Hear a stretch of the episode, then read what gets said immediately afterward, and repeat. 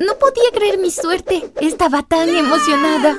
¿Quién sabía que se puede hacer tinte a partir de plantas? Definitivamente no yo. Mezclé los tintes en un círculo giratorio dentro del agua para crear un diseño magnífico una vez que saliera.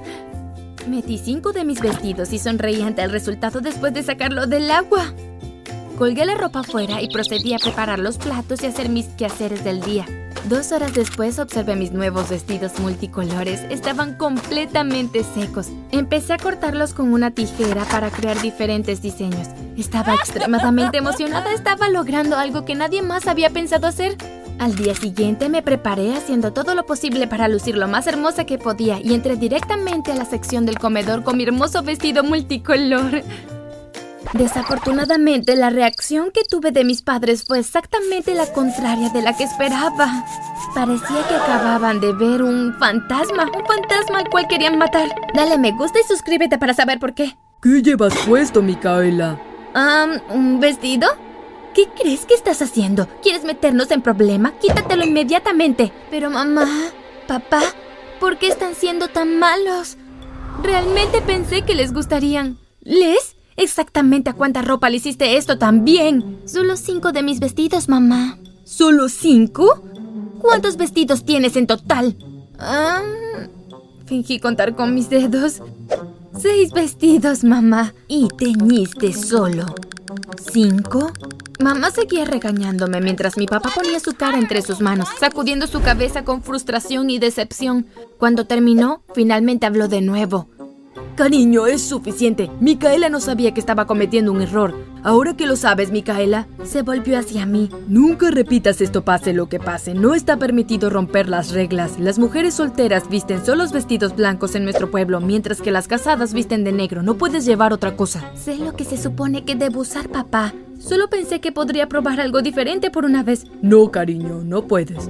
Corrí a mi habitación llorando. Cuando me iba, escuché a mi mamá murmurar. Esto es terrible. Ahora tenemos que comprarle vestidos nuevos. Espero que podamos pagarlo. Ella se la tendrá que arreglar con lo único que tiene por un corto tiempo, ya que ha destruido todo. ¡Estúpido pueblo! Grité mientras golpeaba mi puerta. Odiaba mi pueblo. Las reglas eran demasiado. Las damas solteras tenían que usar túnicas blancas, las casadas de negro, mientras que todos los hombres, tanto casados como solteros, vestían ropa oscura. Odiaba los vestidos blancos, así que solo quería hacer algo diferente.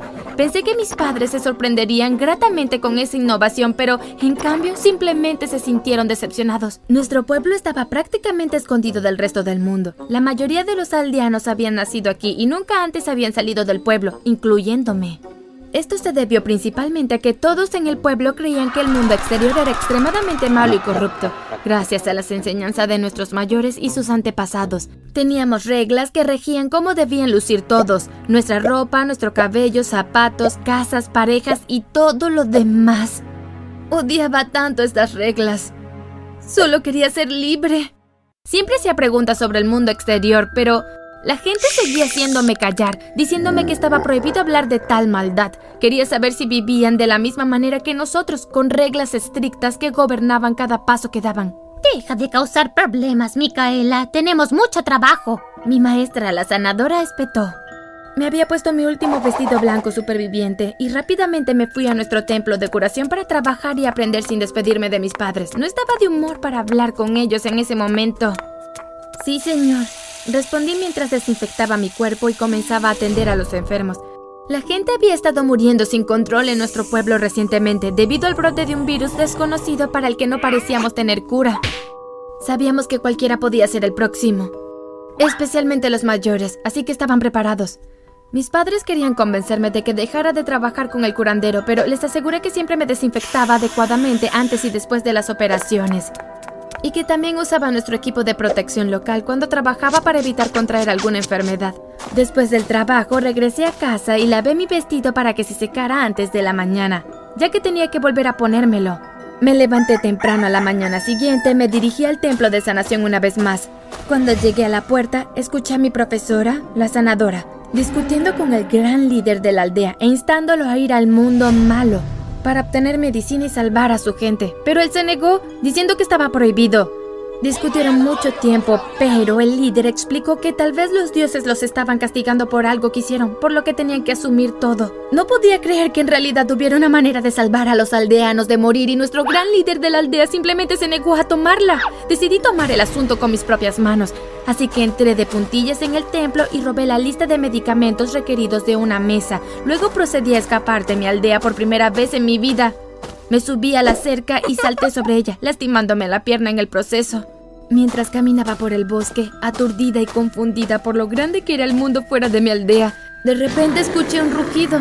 Mis piernas se congelaron y me giré para mirar hacia atrás. Detrás de mí había un león enorme. Mis pies rápidamente se pusieron en acción y comencé a correr lo más rápido que pude. Esta era una carrera por la vida. No podía parar hasta que estuviera salvo. Creo que también fue una carrera por la vida para el león. Se veía delgado y probablemente moriría si no me comía. Bueno, no podía pensar en eso ahora. No iba a ser lo suficientemente desinteresada como para ofrecerme como comida al león. Un pueblo entero contaba conmigo para salvar sus vidas. Incluso si aún no lo sabían. Mientras corría más no poder, de repente resbalé y caí en un hoyo profundo. Traté de moverme dentro del agujero, pero estaba resbaladizo y terminé resbalándome de nuevo, pero esta vez me golpeé la cabeza y me desmayé. Mientras perdía el conocimiento, vi al león mirándome desde arriba de la jaula con la victoria en sus ojos. Y acababa de ganar una comida gratis. Abrí los ojos y me encontré en una cabaña. Un anciano estaba atendiendo mi herida en la cabeza. Mientras cobraba el sentido, inmediatamente me di cuenta de quién era. Maestro Jumpa, grité. ¿Qué haces aquí? Todos piensan que estás muerto. Celebramos una ceremonia de entierro para ti en el pueblo. El maestro Jumpa fue el sanador de la aldea antes de mi jefe. Aprendí con él durante un corto tiempo hasta que el gran maestro de la aldea anunció su muerte repentinamente. Se llevó a cabo una ceremonia de entierro para él. Después de ese evento, comencé a trabajar con el nuevo sanador que era un estudiante del maestro Jumpa. Saltó una risa débil. Yo no morí, Micaela. Hice lo que pensé que era correcto. Mis pacientes morían de picaduras de mosquitos que llevaban el virus y el gran maestro se negó a ayudar. No podía quedarme quieto y verlos morir. Así que di un gran paso, escapé del pueblo y fui al mundo real a buscar la medicina que pudiera curarlos. ¿Te refieres al mundo malo? ¿Cómo lo llamen ustedes los fanáticos? ¡Oh, Dios mío! Eso fue hace cinco años. ¿Has estado viviendo aquí durante cinco años? ¿Pero por qué vives en el bosque? ¿Por qué no te quedaste en el mundo malo o te fuiste a casa? Mi gente se negó a aceptarme cuando regresé. Dijeron que estaba contaminado y que el mundo malo les daba demasiado miedo. Soy un hombre de 45 años. He vivido toda mi vida en el pueblo. ¿Cómo podría adaptarme? Pero mira el lado positivo. Tal vez me pusieron aquí para ayudarte a salvarte de ese león. Ambos sonreímos. Maestro Jumpa, creo que ha habido otro brote del mismo virus que curaste hace cinco años. Los aldeanos están muriendo y, de hecho, por eso estoy aquí. Vine a buscar medicamentos para ayudar. Bueno, tienes suerte. Sé exactamente dónde puedes encontrarlos. Puedo ayudarte a conseguirlos porque estás herida y no me gustaría que corras más peligro. Pero tienes que prometerme una cosa. ¿Qué es eso? Tienes que prometer que te quedarás en la cabaña. No quiero que te abras los puntos. Lo prometo. Él asintió y sonrió. Luego empacó una pequeña bolsa de suministros antes de salir de la casa. Me quedé quieta y solo me moví cuando tenía hambre para buscar comida en la cocina. Era de noche cuando volvió con la medicina. Estaba muy feliz y lista para irme, pero me dijo que esperara hasta la mañana. La mañana llegó pronto y él me acompañó a una distancia prudente antes de detenerse y decir que no podía ir más lejos. Lo abracé y corrí hacia el pueblo. Para mi sorpresa, me detuvieron en la puerta y no me dejaron entrar. El gran maestro llegó con mis padres y la sanadora y dijo que había estado en contacto con el mal del mundo malo y que ya no era bienvenida en el pueblo. Le supliqué misericordia, pero todos me ignoraron. Incluso mis padres simplemente negaron con la cabeza y se fueron con lágrimas en los ojos. Cuando solo quedaba la sanadora, me quitó la medicina a escondidas y dijo, Muchas gracias por salvarnos la vida. Lamento no poder ayudarte esta vez. Pero toma esto. Esto es todo lo que puedo ofrecerte. Adiós. Rápidamente se escapó y mientras me limpiaba las lágrimas de los ojos, miré los papeles extraños que me había puesto en la mano. Parecía algún tipo de dinero, pero no era lo que usábamos en el pueblo. Pero de todos modos lo mantuve a salvo. Lloré mientras caminaba de regreso a la cabaña del maestro Jumpa. Para mi sorpresa, lo encontré en el camino esperándome. ¿Sabías que no me dejarían entrar? Lo siento, Micaela. Volvimos a la cabaña y empezamos a vivir allí juntos. Pasaron unos días y le conté al maestro Jumpa todo sobre mis sueños. También le conté cómo descubrí el tinte y cómo logré formar nuevas medicinas para el templo curativo mezclando varias plantas. Dijo que tenía talento y que nos mudaríamos junto al mundo exterior para poder desarrollarlo. El día de nuestra partida, la señora Elena, la sanadora con la que había estado trabajando, irrumpió repentinamente en la cabaña. ¿A dónde van ustedes? ¿Puedo ir también? ¿Por qué estás aquí, Elena? Maestro Yumpa, Dios mío, ¿estás bien? Estoy tan feliz. Me echaron del pueblo por la medicina que tomé de Micaela. Ahora el virus está bajo control. Todos se están recuperando. Esas son buenas noticias, grité. El maestro Jumpa simplemente negó con la cabeza y le dijo a la señora Elena que podía seguirnos. Nos mudamos junto a una ciudad y la señora Elena pagó el alquiler de un año con el dinero que me había dado y el resto que tenía guardado. Ella negó a decirnos cómo encontró el dinero. Empezamos a hacer trabajos para poder sobrevivir e iba bastante bien hasta que un día todo cambió. Estaba limpiando el pasillo donde un grupo de estudiantes eran muy desordenados.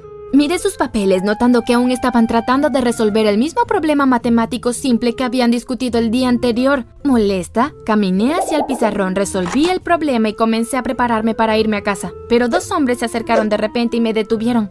¿Cómo hiciste eso? Hemos querido resolver esto durante años y recientemente se lo llevamos a las personas más brillantes del país, pero no lo resolvieron. Tú solo caminaste hacia el pizarrón y lo resolviste en segundos. Ah, no fue nada difícil. Los dos hombres se miraron, asustándome. Después de muchas idas y venidas, me otorgaron una beca que se suponía que me ayudaría con mis estudios durante la escuela secundaria y la universidad.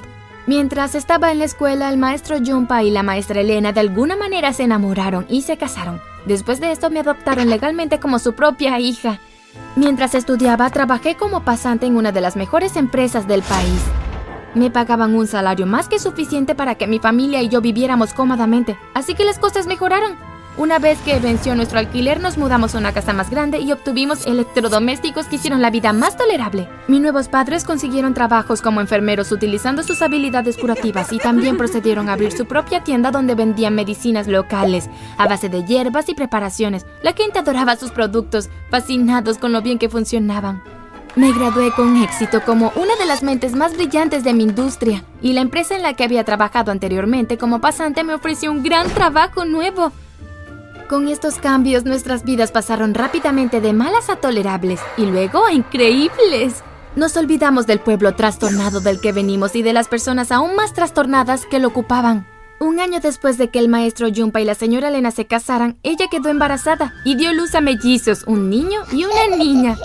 Les dimos la vida que ni siquiera podríamos haber soñado tener cuando éramos más jóvenes y todos vivimos felices para siempre. Si disfrutaste de mi historia, presiona el botón de me gusta y suscríbete. Realmente ayuda mucho a nuestro canal. Gracias por escuchar. Chao.